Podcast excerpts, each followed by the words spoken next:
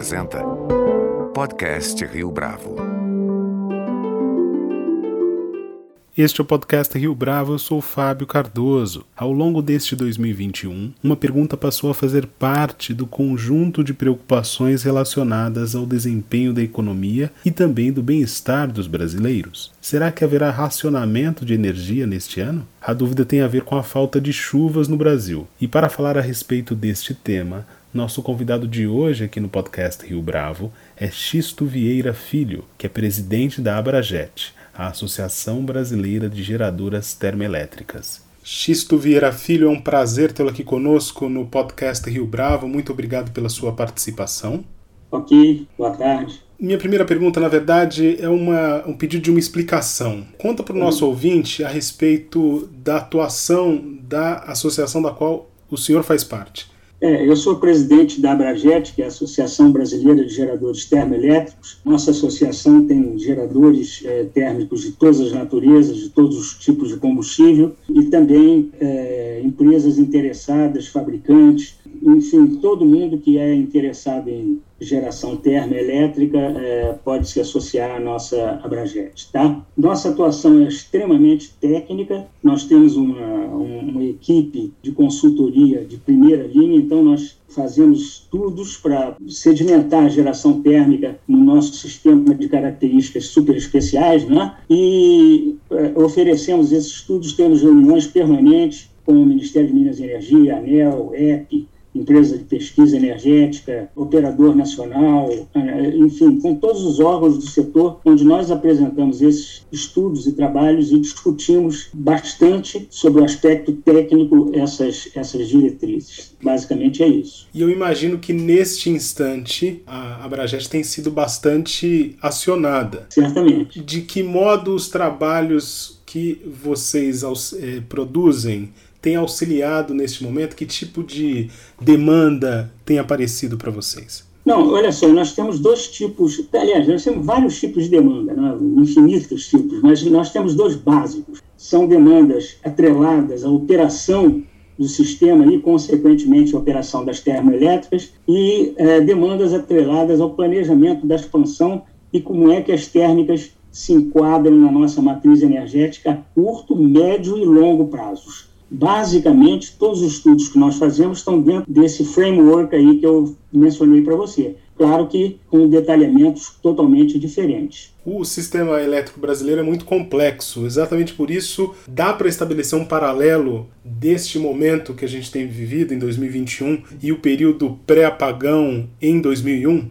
É, essa pergunta é, é bastante interessante, porque 2001, inclusive, eu tinha acabado de sair do, do Ministério, né? então eu me lembro bastante da, das coisas que aconteceram lá. E o grande problema, naquela época de 2001, era exatamente que nós não tínhamos um parque térmico adequado, nós não tínhamos praticamente nada de geração a gás, e a diferença é que agora nós temos um, um parque já bastante razoável para, é, vamos dizer, é, monitorar a confiabilidade é, desse sistema elétrico brasileiro. E não é só confiabilidade, a confiabilidade engloba segurança, adequacidade, reservas controláveis e resiliência.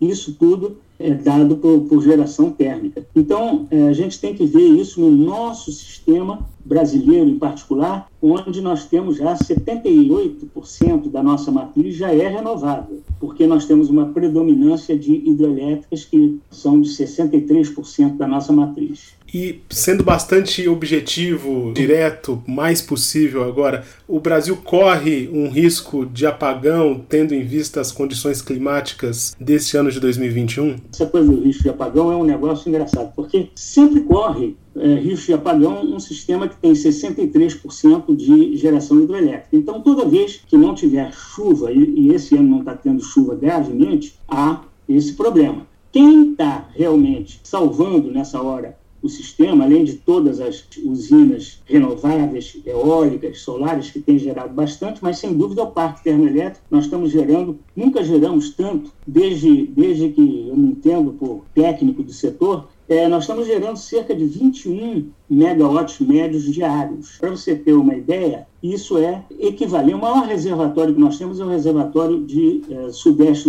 equivalente do Sudeste Centro-Oeste, que tem uma capacidade de armazenamento de 203 gigawatt mês. Para você ter uma ideia, essas térmicas gerando 210 megawatts por dia, médios por dia, nós estamos em, colocando no sistema um reservatório equivalente de 53 gigawatt mês, ou seja, um quarto do maior reservatório do país, do maior reservatório equivalente do país. Então, isso é uma coisa muito importante. Eu acho que o risco de apagão este ano não existe, porque nós tivemos, as térmicas estão respondendo bem, então, então é fundamental. Agora, nós também temos que ver o nível de chuva.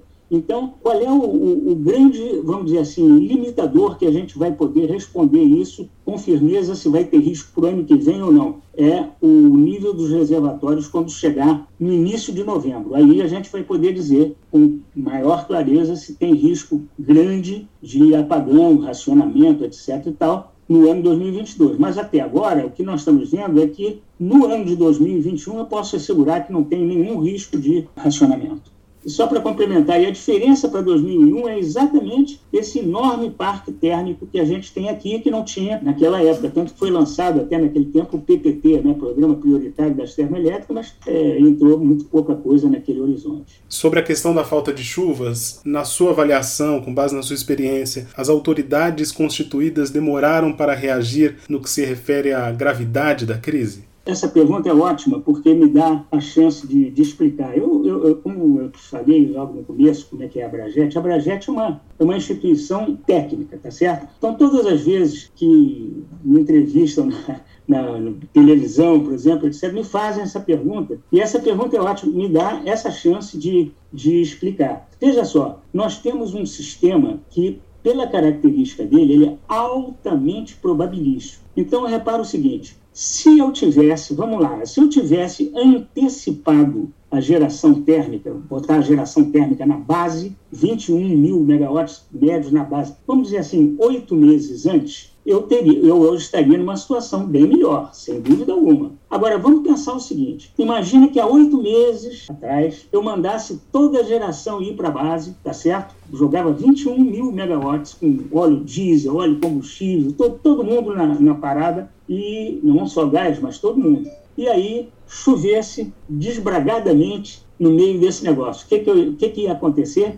Eu ia ter aumentado o custo de geração muito e jogado dinheiro fora. Então, essa decisão é uma decisão difícil de ser tomada. Difícil, né? Então, o cara que tem mais a cabeça de planejamento, ele não faria isso. Ele não, ele não anteciparia, ele faria o que foi feito o cara que tem mais a cabeça de operação, como é o meu caso, que eu fui criado na operação, né, eu despacharia antes. Mas a minha cabeça é porque eu boto a segurança acima de tudo. O cara do planejamento sempre tenta otimizar custos. Então, eu entendo as duas versões, eu já trabalhei nas duas partes, no planejamento, na operação, eu sei como é que é isso. A minha pergunta, no entanto, tem a ver com o fato de que, embora não fosse possível estabelecer essa projeção com oito meses de antecedência, em maio, junho, havia algum indício já de que uh, o nível de chuvas era menor. Ali poderia ter tido um alerta, um preparo mais adequado por parte dessas autoridades que a gente mencionou? É, sempre poderia, né?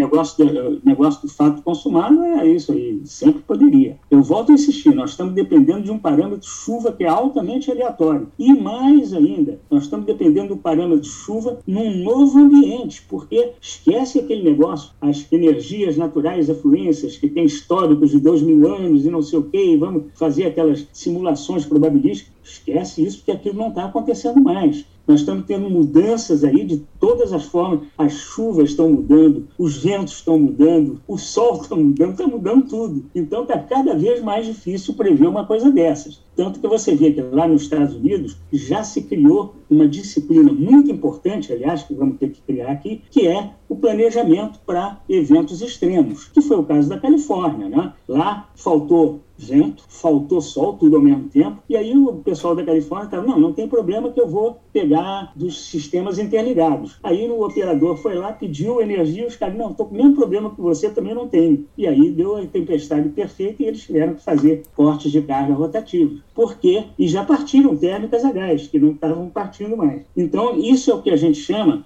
de planejamento de condições extremas. Não é, nunca foi feito assim. Mas agora as coisas mudaram, principalmente para quem depende de clima. E quais outras experiências de fora do Brasil, o senhor mencionou Estados Unidos, quais outras praças do mundo podem trazer para a gente ah, uma espécie de aprendizado em relação a esses eventos extremos? Olha só, por exemplo, na Alemanha, agora, na Alemanha, agora, isso foi semana, duas semanas, você viu que o preço da energia na, lá na Alemanha foi lá para cima, porque faltou vento em tudo que é lugar, eles tiveram que sair correndo, partir geração térmica carvão, que já estavam até desativadas, e aí o preço da energia, quase que tiveram que cortar a energia, e o preço da energia foi lá para cima, aumentou, e teve na Inglaterra também já há mais tempo, há uns três meses atrás, coisas similares a essa da Alemanha. Então, isso está acontecendo, vamos dizer assim, várias vezes, e é uma coisa que a gente tem que começar a parar para pensar. Né? É, não, não adianta a gente fazer um planejamento, um planejamento da operação todo bonitinho,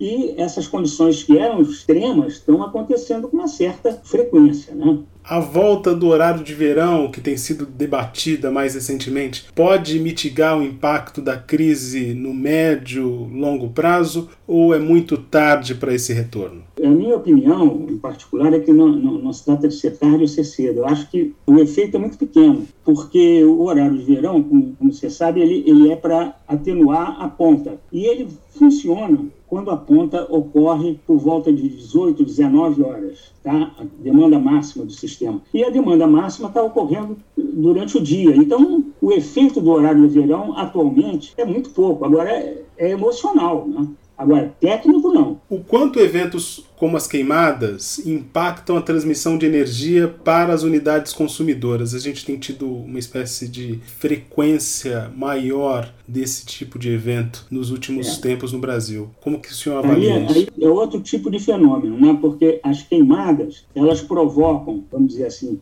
sai ozônio ali perto do, das linhas de transmissão, aquela história toda do eletromagnetismo, então elas produzem desligamentos instantâneos de linha de transmissão. Então, elas podem causar blackouts, não é, não é racionamento. Elas podem causar aquele apagão que você derruba o sistema, né? dependendo do número de linhas que são atingidas pela queimada, você pode derrubar o sistema e aí, daqui a, dependendo da, da, das condições de recomposição do sistema, você pode uh, botar em duas horas de volta o sistema lá e, e corrigir o que, o que aconteceu. Mas realmente essas queimadas podem dar desligamentos sérios, né? desligamentos, embora não, não tão, tão longos quanto um racionamento, mas que podem causar certos é, problemas muito grandes. Né? Qual é o papel da economia de energia que os consumidores comuns, não as empresas, têm para diminuir o risco de racionamento? Esse é um cálculo possível? É, é possível. Esse cálculo é possível. Agora, veja bem, nós estamos falando em grandes quantidades de energia, tá certo? Grandes quantidades. Por exemplo, eu, eu o que eu falei para você que as térmicas estão gerando, por exemplo, 53 gigawatts mês, estão gerando 21 mil megawatts médios por dia. Ora, para você conseguir, vamos dizer assim, 3 mil megawatts médios por dia de, de, de, desligamento de demanda, você precisa de consumidores grandes. Não é, não é você pegar aqui um consumidor como eu, residencial, como você, com o pessoal todo aqui, é, e de sair desligando carro. É claro que se você somar as economias todas, vai dar um, um negócio legal. Agora, para você fazer o, o, vamos dizer, a oferta de energia pelo lado da demanda, você tem que dizer o seguinte: olha, eu oferto cortar 500 megawatts da minha carga e cobro tanto mas tem que ser um, um, número, não adianta eu querer vender, né? olha, eu, eu vou vender 800 quilowatts, o cara vai rir, né? mas isso funciona, a resposta da demanda é importante. Por quê? Porque hoje, por exemplo, sempre que o sujeito ofereceu uma demanda para cortar e cujo custo desse corte seja inferior ao custo marginal de operação, é negócio pagar ele. É mais barato pagar ele do que deixar ele ligado. Então é uma coisa que funciona, é uma coisa que funciona, mas para grandes consumidores que a gente tem resposta mais rápida. Para os pequenos consumidores, o que a gente precisa é de somatório. Então, somatório é fazer campanha para racionalização do, do uso da energia. Agora, Xisto, ainda hoje houve um leilão que mexe bastante com o ambiente de mercado de energia. Qual que é o impacto que o nosso ouvinte precisa ter em mente que isso pode provocar? Esse leilão de hoje ele foi exatamente o que nós esperávamos. O que, que a gente esperava? Esse leilão é um leilão chamado A-5, que você tem que entregar energia daqui a cinco anos. É um leilão de expansão. Mas ele tem um formato. Qual é o formato desse leilão? A demanda do leilão é constituída pela solicitação das distribuidoras. As distribuidoras dizem assim, eu quero 10 megawatts, outros eu quero 20, eu quero 50 para o ano, ano cinco anos à frente. Muito bem. Com base nisso, você então soma a EP lá, né, a empresa de pesquisa energética, soma essas demandas todas e faz o leilão com aquele montante. Qual é o problema por que, que a gente já sabia que ia dar uma coisa dessa? Qual é o problema hoje? As distribuidoras, elas estão sobrecontratadas. A maioria delas está sobrecontratada. Então, se elas estão sobrecontratadas, a gente esperava uma demanda muito baixa, como foi realmente. O resultado do leilão foi 150 megawatts médios, que é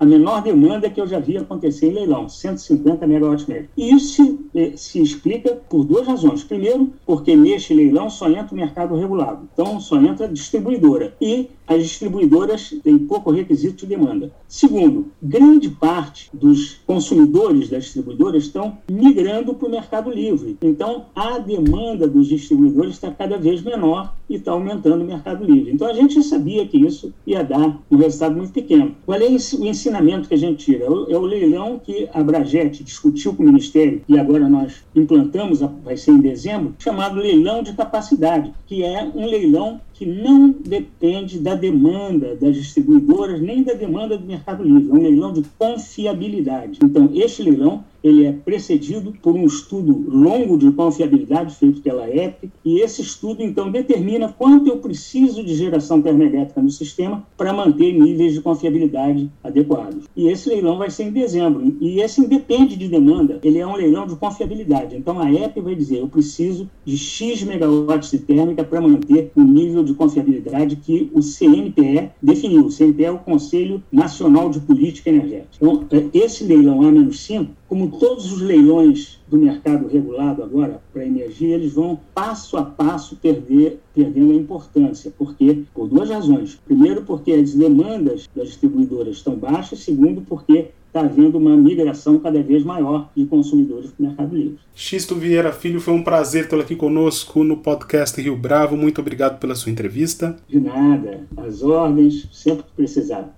Este foi mais um podcast Rio Bravo. Você pode comentar essa entrevista no nosso perfil do Twitter, arroba podcast Rio Bravo, ou no Facebook da Rio Bravo. A nossa lista completa de entrevistas está disponível no Apple Podcasts, no Deezer, no Google Podcasts, no SoundCloud e no Spotify. E no aplicativo O Guia Financeiro, além dos nossos podcasts, você encontra muito mais conteúdo sobre o mundo da economia em diversos formatos.